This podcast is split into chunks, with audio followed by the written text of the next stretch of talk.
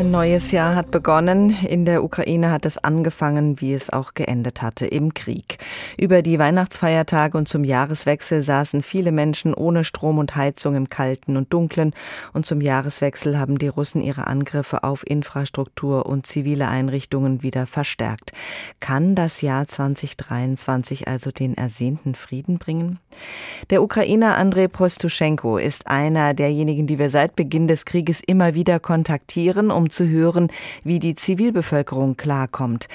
Postuschenko verwaltet einen landwirtschaftlichen Betrieb in der Nähe von Cherson. Das ist eine Gegend im Süden der Ukraine, die lange Zeit von den Russen besetzt war. Inzwischen wurde sie von ukrainischen Truppen befreit. Allerdings wird sie weiterhin täglich beschossen.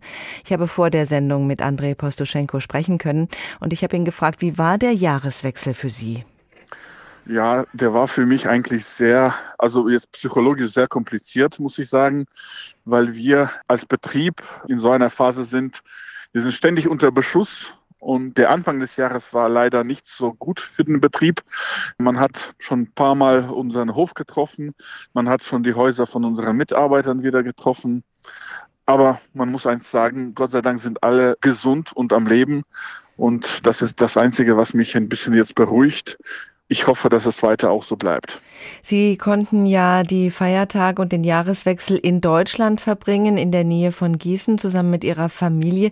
Sie werden in wenigen Tagen aber wieder nach Cherson fahren. Was geht Ihnen da durch den Kopf, was Sie zum Beispiel alles mitnehmen wollen? Das beschäftigt Sie ja unglaublich. Ja, das ist eine gute Frage. Eigentlich ist meine Familie natürlich sehr dagegen, dass ich dahin fahre, weil es jetzt sehr gefährlich dort ist. Aber andererseits, ich habe da meine Mannschaft, mein Team und die haben auch jede Menge Sachen jetzt bestellt, was ich mitbringe. Angefangen jetzt bei meinem Stromerzeuger oder so diese Power Stations, weil man sitzt ja fast die ganze Zeit ja weiter ohne Strom. Zum Glück hat man ja Gas, man hat ja kein Internet weiter. Zum Glück haben wir jetzt wieder äh, so ein Starlink-Gerät gekriegt, dass wir per Satellit Internet haben. Und damit äh, kriegt auch unsere Dorfgemeinde auch Internet von uns. Aber die Fahrt nach Hause ist ja das ist ein komisches Gefühl. Man will ja wieder zu Hause sein, aber man hat einfach Angst, wieder nach Hause zu fahren. Aber ich muss das machen. Das ist, es gibt ja keinen anderen Weg für mich. Und ich mache das auch. Hm. Sie haben ja eine Vertreterin in Ihrem landwirtschaftlichen Betrieb. 70 Leute arbeiten da. Wenn Sie jetzt wieder zurück sind, was müssen Sie dann vor Ort tun? Ja, eigentlich mein Ziel ist ja irgendwie die Arbeit zu organisieren. Wir sind ein landwirtschaftlicher Betrieb und wir müssen schon im Februar mit Feldarbeiten anfangen. Also jetzt Düngung. Wir müssen jetzt langsam so Pflanzenschutzmittel kaufen, Saatgut für die Frühlingsbestellung.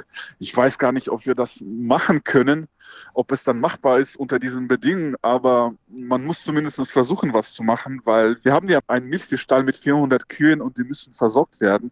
Das heißt, Futter braucht man, egal ob man Krieg hat oder nicht. Und ich hoffe, dass ich das auch machen kann. Sie haben immer wieder im Gespräch mit uns gesagt, fliehen, das sei keine Option für Sie, das Land zu verlassen. Und Sie hoffen auf einen Sieg. Und Sie wollen auch keinen Frieden, der die Aufgabe des Staatsgebietes bedeuten würde. Wenn Sie auf das neue Jahr schauen, was wäre Ihr größter Wunsch für 2023? Ich glaube, der einzige Wunsch, der jeder Ukrainer hatte und jetzt auch hat, das ist der Sieg. Und nach dem Sieg muss ja ein Frieden kommen.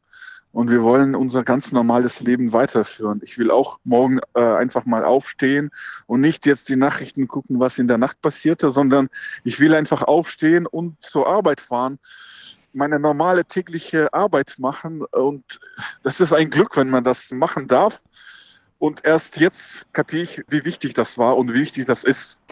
Der große Sieg, es sieht momentan noch nach einem längeren Krieg aus. Was wäre denn ein kleiner Wunsch, der schnell erfüllbar wäre?